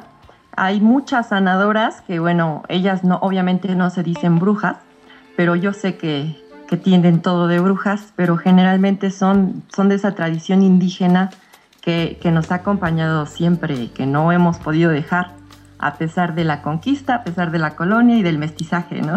La, la conquista, pasemos un estúpido velo. Vamos, vamos a empezar. Ya, Ay, Julio, a ti te cae todo el tiempo, pobre Julio, siempre le ya cae. la, la tuvimos con Flor Murcia cuando lo de la conquista. Eh, te, voy a, te voy a regañar por la crónica que hiciste de los galeones españoles del oro. Digo, es que me cae siempre. Mira, te- te- a- ahora que estamos contando anécdotas, eh, te voy a contar una que le pasó a un diplomático español en la ONU. Llega el señor, pues tú imagínate, diplomático, bueno, vamos a decir la verdad, diplomático en España, pues con palanque y con enchufe, porque si no te quedas en la cola del paro. Pues el diplomático que tendría lo, lo recién, recién se gradúa, se licencia, el enchufe sería el, el- el- lo de siempre, el primo que lo enchufa allí en Naciones Unidas, y este llega, toma, toma posesión de su despacho y va a la primera asamblea de Naciones Unidas. Imagínate todo contento. Y se le sienta al lado el, el colega, el, el diplomático peruano y se presenta usted español, encantado, mi nombre es tal, tal, tal. Dice, españoles ya lo hicieron bien en mi país. Eh, lo diezmaron, reventaron como burros a la población nativa, nos robaron el oro, así nos han dejado los recursos. El reventaron todo, tal, nos pusieron verde. Y de buena primera, claro, revienta este pobre y dice, oiga, es que eso pasó hace 500 años. Y dice el otro, pero yo me enteré ayer, porque para venir antes empecé a estudiar el dossier. Y me enteré ayer indignadísimo, oiga, hay que ver lo que hicieron ustedes. Pobre de ti, Julio. Pues tú- imagínate casado con mexicana, además que me encanta México, que cada vez que voy, pues eh, al final lo que decía en un programa, pues yo estuve eh, en una parte que en Chichen Itzá, pues todo cultura maya, absolutamente maya, y la suerte que me escapé porque me, me confundieron con, con chilango, ¿De veras? que te diga Carra que está de testigo. Sí, sí, le decían, usted es chilango, ¿verdad? Y el otro, sí, ya mejor dijo que sí, si no le No, de, peor. de- de pura cepa. Entonces, incluso el señor me preguntaba, ¿pero qué se le dice? Chilango capitalinos. Y yo le explicaba al señor. Digo, y Carla se quedaba así con los ojos a cuadro, y yo explicándole. Bueno, mire, capital es de la capital. Chilango es el que llega y acaba de llegar. Pero no tenía ni idea. Y el señor, bueno, pues el mismo señor es, eh, además, con, ¿verdad? Unas facciones mayas, bajito, Sí, el señor. típico, típico. Y el señor hablando decía que los... eh, aunque aquello me extraña mucho porque hasta donde yo sé, y perdona mi ignorancia, la cultura maya nunca coexistió con la mexica. Pero el señor insistía que los aztecas eh, también la, tomaron con su pueblo. Y al final, que te diga Carla, le dije, mire, ¿sabes por qué los aztecas exterminábamos a su gente? No, no, cuénteme. Digo, por pesados, porque ustedes son muy pesados. Y dice el señor, no, porque somos bajitos. Pero si no, bajitos, pero... ¿Te acuerdas que que gracioso decía? Bajito, pero muy inteligente. Digo, no, mire, lo, lo- lo sacrificamos por pesado, porque es que ustedes son muy pesados. Digo, pero yo al Ah, final, ¿para qué, le. ¿para qué les cuento? Si me dicen chilango, pues chilango, ¿para qué le voy a contar que soy español? Pero fíjate que, que bueno que ahora sacamos otra vez el tema de... Hay una parte que siempre yo la, vamos, yo lo iba a yo creo que ya la, la próxima vez que vaya a México voy a sacar fotocopias y las voy a ir repartiendo. Hago tarjetas o saco fotocopias. Ajá. Porque yo estaba allí, mire, lo mismo, que Colón fue un hijo de su madre, no tenía abuela, lo que hizo Colón, y, y pues es que le doy toda la razón. Pero tú sabes que, quién fue el primero que encarceló a, a Colón? El primero, pues el rey de España, ¿no? La reina, la corona española ha sido la única vez en la historia de la humanidad que un almirante, Colón ostentaba el cargo de almirante, imagínate el grado que eso es, que se ha traído un almirante con grilletes encadenado y en una galera y fue directamente a bajar del puerto y se murió en la cárcel. Todavía se conserva, yo me las he leído, las cartas manuscritas de Colón a la reina completamente lacrimógenas en las que Colón le dice lo que yo he hecho por la corona, lo que yo he hecho y el pago. ¿Y sabes lo que en realidad por qué encarcelaron y por qué Colón se muere en la cárcel? No. Existe testimonio escrito de la reina católica que cuando Colón después de la vuelta del primer viaje pues le lleva muestras de lo que ha encontrado, porque ellos pensaban que habían llegado a las Indias occidentales buscando el comercio de las especies. En la época Sí, el- totalmente perdido. el mismo valor tenía el oro que las especies, porque las especies eran el frigorífico de la época, una forma para conservar la carne, para que se conservaba en sal o en especies. Y entonces las especies tenían un- se cotizaban, vamos, una barbaridad. Entonces, buscando una ruta más corta para, pues se encuentran esa, esa tierra y de vuelta, pues se traen poco menos que secuestrados de, de la isla La Española, que sería entre la República Dominicana, lo que es hoy la República Dominicana, se trae de vuelta a una pareja de, de nativos.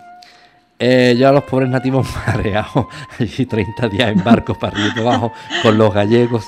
Pero bueno, o tal que le dice a la reina, bueno, majestad, lo que hemos encontrado, esto, eh, además unas frutas rarísimas, pues tú imagínate, la, la piña no se conocía, no se conocía el mango, no se conocía nada.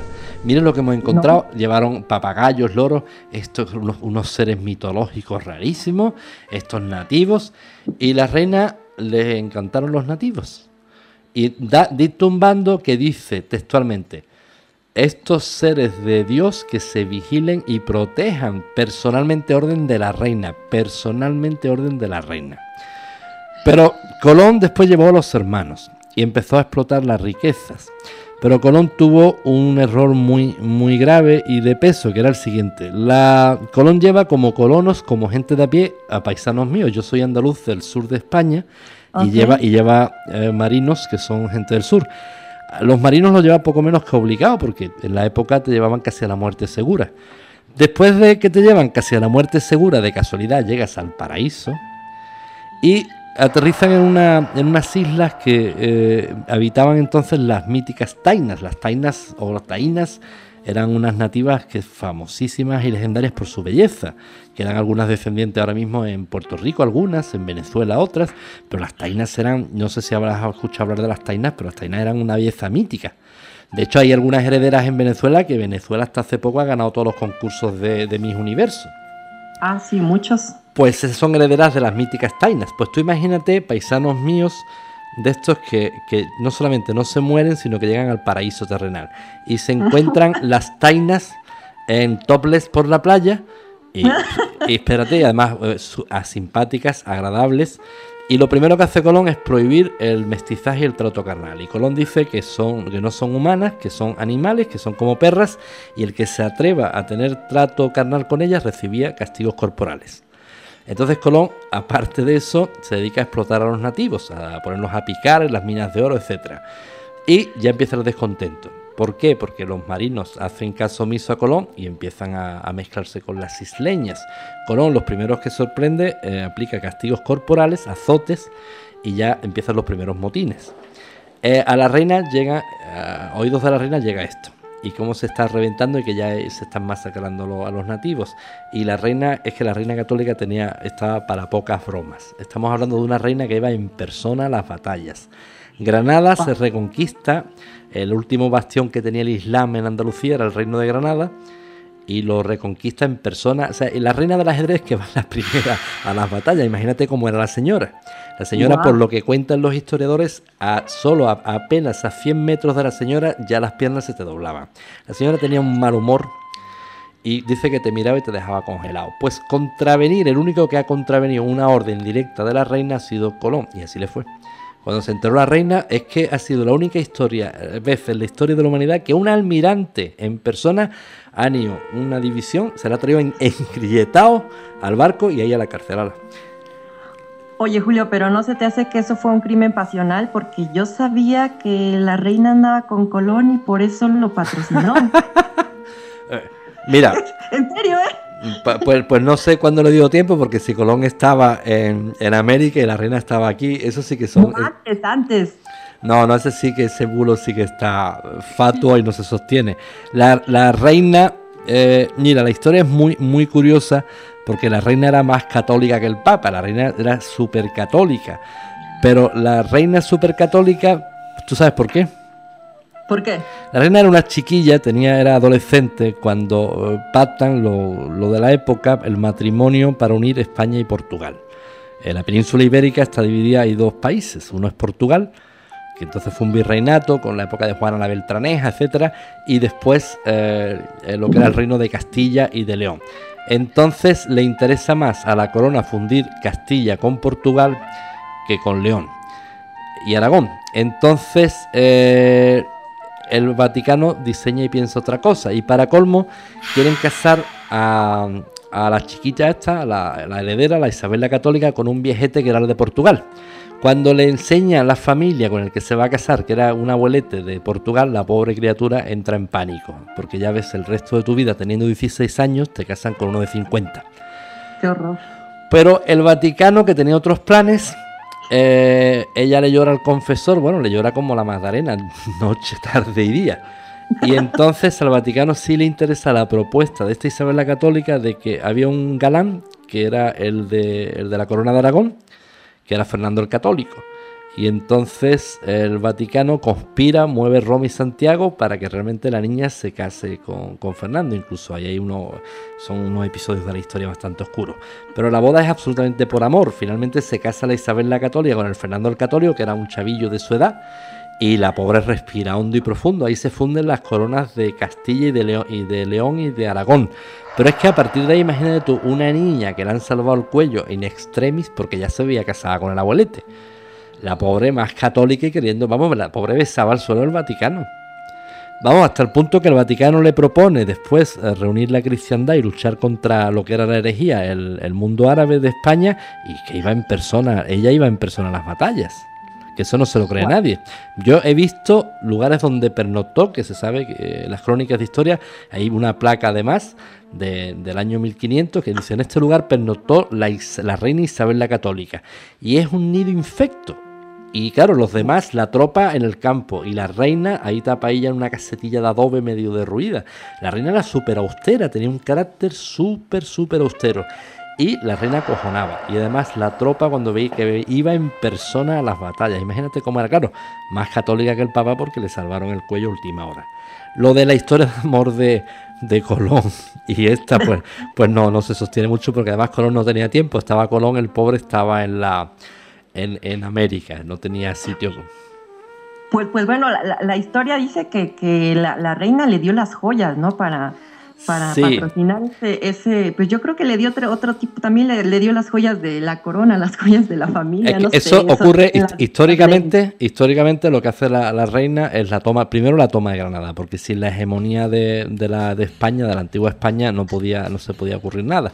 Primero, después de inmediatamente de la toma de, de Granada, Colón está esperando en La Rábida, que es un monasterio que hay en Huelva, en el sur de España. Y después de la toma de Granada, ya sentado sobre lo que era el trono árabe, en persona, la reina la, la católica, eh, ya es cuando recibe a Colón. Y Colón le plantea el- la idea de la ruta de las especies y tal, tal, tal. Ella dice, bueno, dice la historia que ella sufraba con sus joyas personales, pero eso, Ajá. eso es más cuentos chinos que otra cosa. Porque la, imagen que nos quieren plantear es una historia, la historia contada para niños. Tú imagínate, la pobre reina en persona le da sus joyitas, como la que va a empeñar al banco las joyitas. Estamos hablando, estamos hablando de una reina que ha fundido un país entero, que es la mano derecha del Vaticano, que encima acaba de conquistar el reino de Granada. ¿Saben las riquezas que había en el reino de Granada? No, Y dice que para sufragar la empresa que se vende, empeña las, po- las pocas joyas que. ¿Pero qué me estás contando? Esa es historia para lo- los críos. Pero la, realidad es que se financia la, expedición a, a América y no con una, nada más y nada menos con tres carabelas. Se financia la expedición a América. Pero ahí ocurre una cosa muy curiosa. Eh, la corona española, por un lado. Por otro lado, los militares, que son el tema este de, del oro, que es cierto que fueron verdaderamente canallas, porque estos llegaban a, a poblados, preguntaban, ¿dónde está el oro? Los nativos eran muy, muy inocentones y creían que le estaban preguntando por el maíz, porque el maíz era dorado y le decían, pues aquí está el oro. Y se enfadaba el militar y le cortaba la cabeza. Ahí esquilmaron eh, poblaciones enteras de, de nativos. Pero eso fue la parte militar, la parte canalla, la parte verdaderamente canallesca. Pero después hubo una realidad en la colonización de América que gente como yo, gente eh, paisanos, gente de a pie, que ellos apostaron mucho por el mestizaje. Pues tú imagínate, como yo te contaba la anécdota, mis paisanos cuando llegan y conocen a las tainas, imagínate cómo se quedan. Se enamoran. Claro, pero observa otro dato muy curioso. Esto pueden ser conjeturas o, o suposiciones mías, pero tú observa la realidad en el siglo XXI. De Río Bravo hacia el norte, que es la frontera con Estados Unidos, dime el número de mestizos que hay y el número de nativos que hay, indígenas. No desconozco, la verdad, desconozco Mira, esa cifra. el- el- el- existe ahora mismo de una población de 300 millones de habitantes en Estados Unidos, eh, población indígena nativa es menos del 1%. El 1%, el 1%. Significa esto que el, no llegan, no, no vamos, no llegan ni de broma a los 3 millones, es- ni de broma, la última, la última cifra no llegaba ni a 2 millones.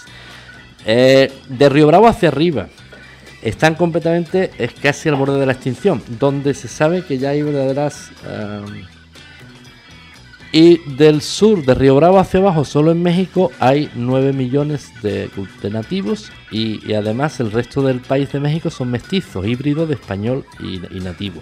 Y ya de, de. México hacia abajo, pues millones y millones. Claro, impresionante, ¿no? Bueno, al menos aquí aún se conserva eh, esa esencia de la cultura, eh, sí, prehispánica. Y pues aunque hay, hay mucho, el indigenismo pues es un problema aquí, puesto que les, les hemos quitado las tierras, los trabajos y hay muchos indígenas mendigando, pero realmente puedo decir que ellos están muy orgullosos de, de quienes son y las lenguas que son muy, muchas y muy diversas aún, aún existen aún, aún, este, no se han muerto, como dirían, ¿no? No es lengua muerta. El náhuatl aquí este, predomina mucho en nuestras comunidades. Y bueno, eh, hablar de, hablar de la, cultura indígena es, es increíble y como tú lo decías, de la cultura de la muerte que es tan arraigada aquí en México, ¿no? Pues sí, pero siempre, siempre fíjate que hay esa, división, lo que es la, la historia de la conquista por parte de los militares, por parte de la gente llana, la, gente campesina, la gente de, de a pie, y otra la de la iglesia, que la iglesia también, tendríamos que hablar, que ahí cada uno tiene su responsabilidad. La gente, los colonos, la gente de a pie, pues por la vida cotidiana, por la paz y por llevarse bien con todo el mundo. Los militares, bueno, los militares en este país, aquí los soportamos, aquí es el país de las guerras civiles y a cuenta de los mismos militares. Claro. Pero muy interesante la historia, mi querido Julio. Y especialmente la historia contada del otro lado, ¿no? Porque nos, nos cuentan una historia este, de la versión de México, pero jamás nos cuentan de lo que, cómo España lo vivió, ¿no? Pero y me ahí, has dado mira, hay unas cosas ahí, unas cosas ahí, pa- para que te clarifiques un poco eh, lo- los esquemas, piensa algo. Eh, en- por la época, eh, la corona española se lleva por ley en lo que se llamaba el quinto real, es decir, todas las ganancias que tú obtuvieras en, en América tenías que tener permiso de la corona para hacerlas.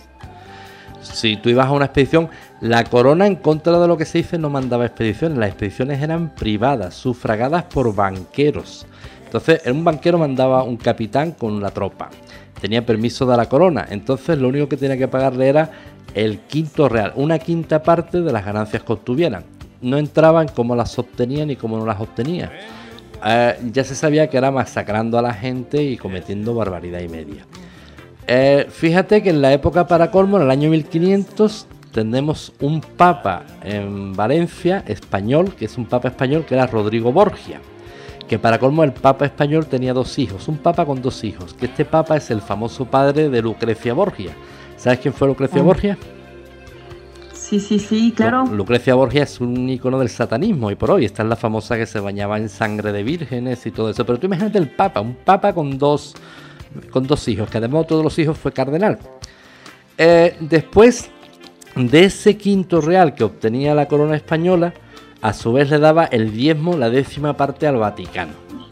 O sea que ahí es que estaban todos en el tomate y estaban todo el mundo en el ajo. Así de claro.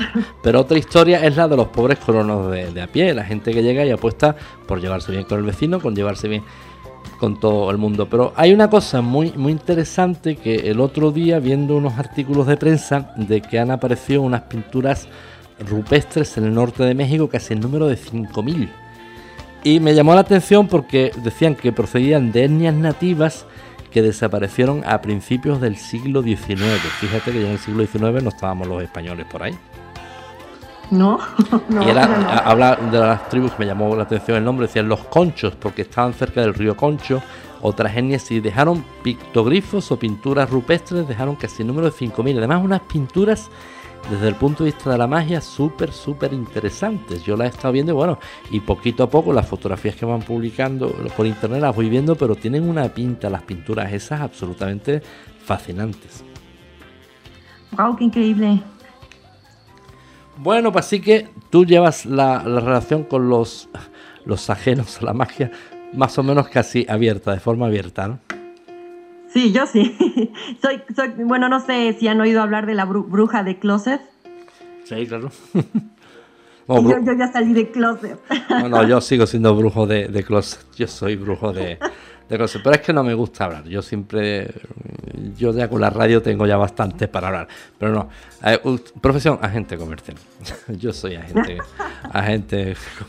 Y termino, termino antes. El tarot, ni idea. Eso que me suena. A mí me suena eso de algo.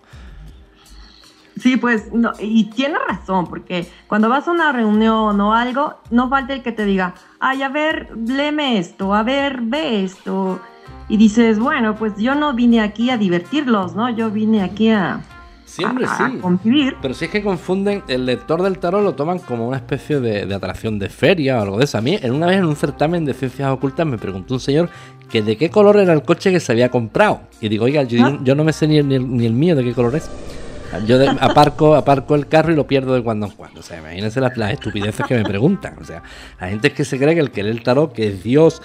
Y la explicación siempre es muy clara. ¿Usted se cree que si yo fuera Dios estaría aquí soportándolo? Pues yo me iba ahora mismo al kiosco de lotería y me va dos, el 4, el 5, el 9 y me saco el primer premio. La gente tiene una idea del tarot absolutamente alucinatoria.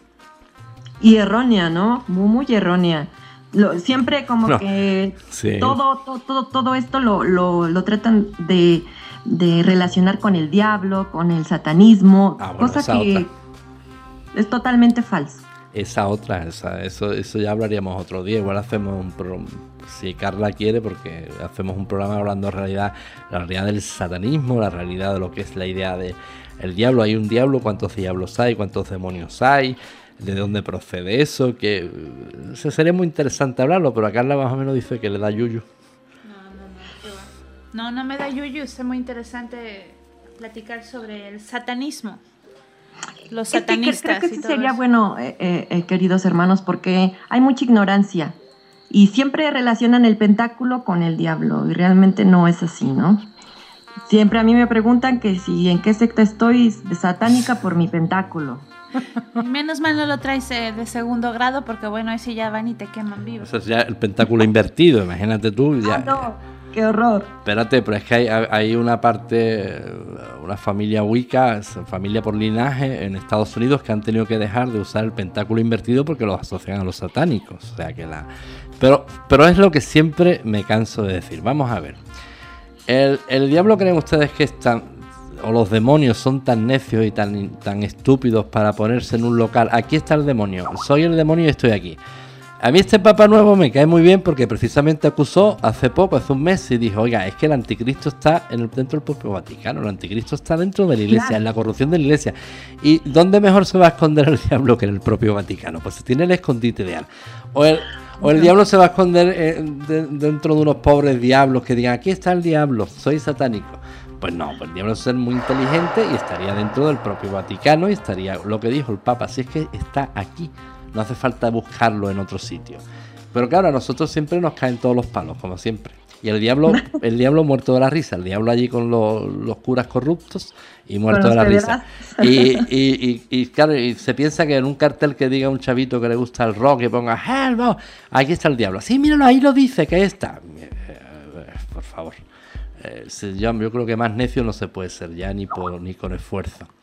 Pero bueno, nos tocan todas las chinas, que por eso yo siempre recomiendo lo mismo, ser miméticos y, y no lucir elementos como el, el- Nada, nada que nos pueda identificar. Yo siempre apuesto mucho por el mimetismo. ¿Por qué? Porque la gente es muy burra y muy agresiva además. Sí, muy ignorante, muy, muy ignorante.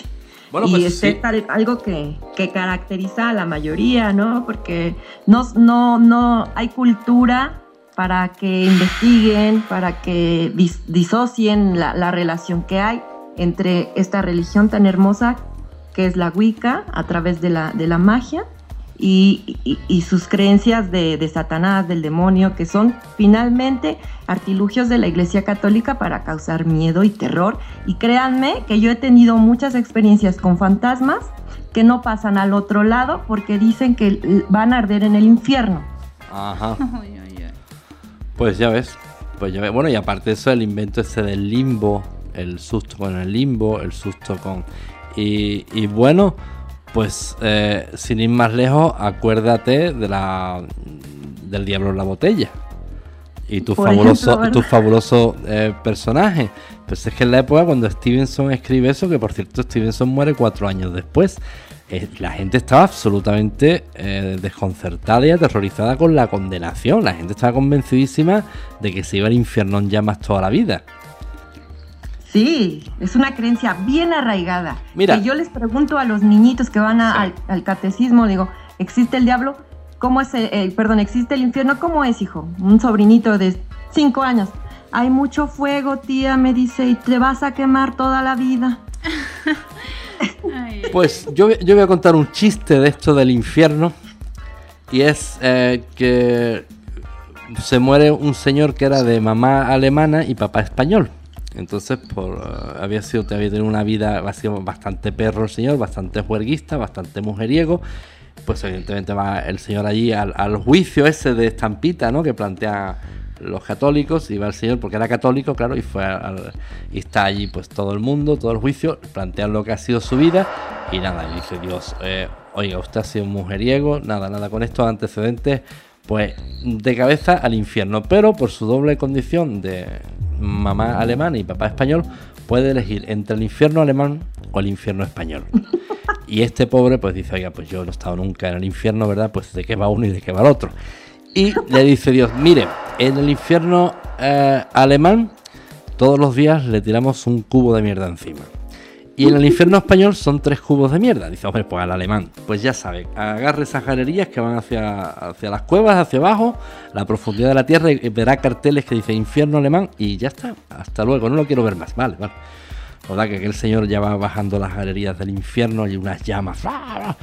Y ya cuando llega unos carteles que habían, pone un cartel que señala infierno alemán y ve unas puertas de acero terrible. Cuando va a abrir la puerta sale un tipo corriendo, choca con él, lo tira al suelo y se va corriendo por las galerías. Y le pregunta este, ¿dónde va? Y dice, al infierno español. Dice, pues estás tonto porque el infierno español son tres cubos de mierda, pero y aquí es uno. Y el otro antes de irse corriendo le dice, sí, pero en el español hoy no hay cubo, mañana no hay mierda, pasado no vino el camión, el otro es fiesta, el otro estamos de huelga. Y aquí es uno, pero es todos los días, todos los días, todos los días. Son constantes.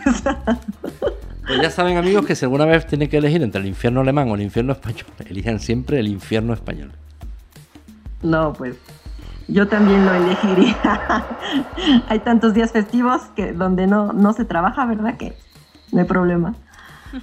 Bueno, pues ya estamos llegando al, al- al final, bueno, llegando, ¿no? ya llegamos al final de. Brujas al Viento. Como siempre agradecemos a nuestra hermana Rubí su participación y que nos ha contado pues cómo lleva la- las brujas y brujos, cómo llevamos nuestra vida cotidiana en el siglo XXI. Ya han visto ustedes un perfil de, de bruja que me encanta, eh, nuestra hermana Rubí, abogado, licenciado en Derecho y después es bruja.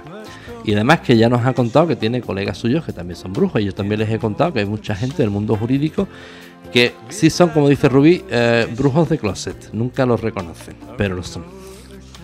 Así es, pues les agradezco mucho, queridos hermanos, la invitación y yo encantado de estar con ustedes compartiendo estas anécdotas de pues, brujas. Muchas gracias, Rubí. Fueron bastante, una muy entretenida y muy, muy agradable de escucharte, como Pues siempre. muchas bendiciones, hermana. Hasta pronto. Bueno, Adiós. hasta luego, Rubí. Bye. Bueno, pues ya hemos llegado al, al final de- del programa, la edición de hoy de Brujas al, al Viento. Y esperamos, como siempre, que haya sido de su agrado. Se despide su servidor Julio Marín. Y Carla Solís.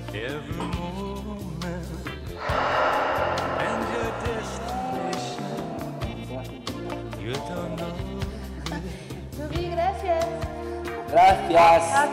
Gracias. Sí, ¿qué, qué tal, ¿Qué tal les pareció? ¿Si salió bien? Ah, estupendo, sí, estupendo. Así estamos aquí. Hola.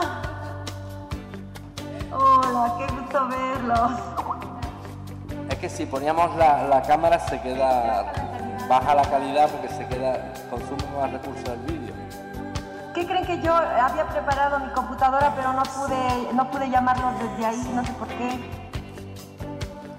Ah, Del iPhone. entró, entró la, la, la, la llamada en el iPhone. Gracias a Dios. When you Y a la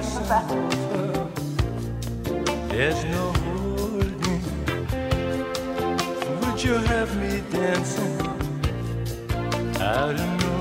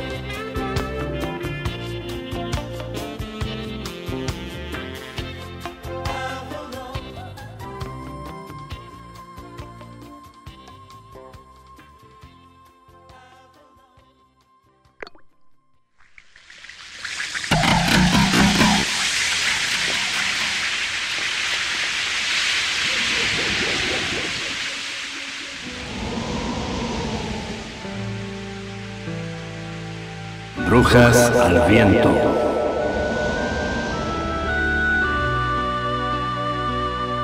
Brujas al Viento, un programa de participación abierta pensado para brujos, brujas y personas de la magia.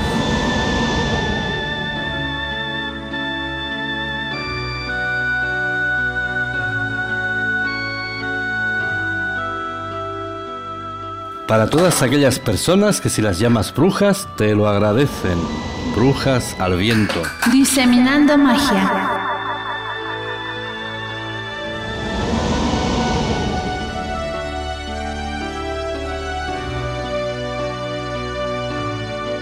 Brujas al Viento en radiobrujas.es. Los micrófonos y nuestros teléfonos están abiertos.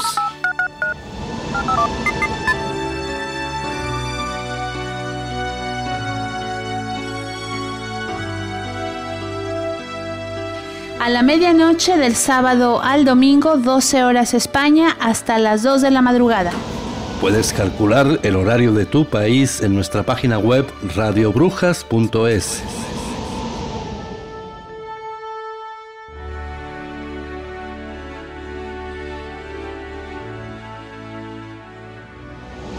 Radiobrujas.com ahora tiene una hermanita, radiobrujas.es.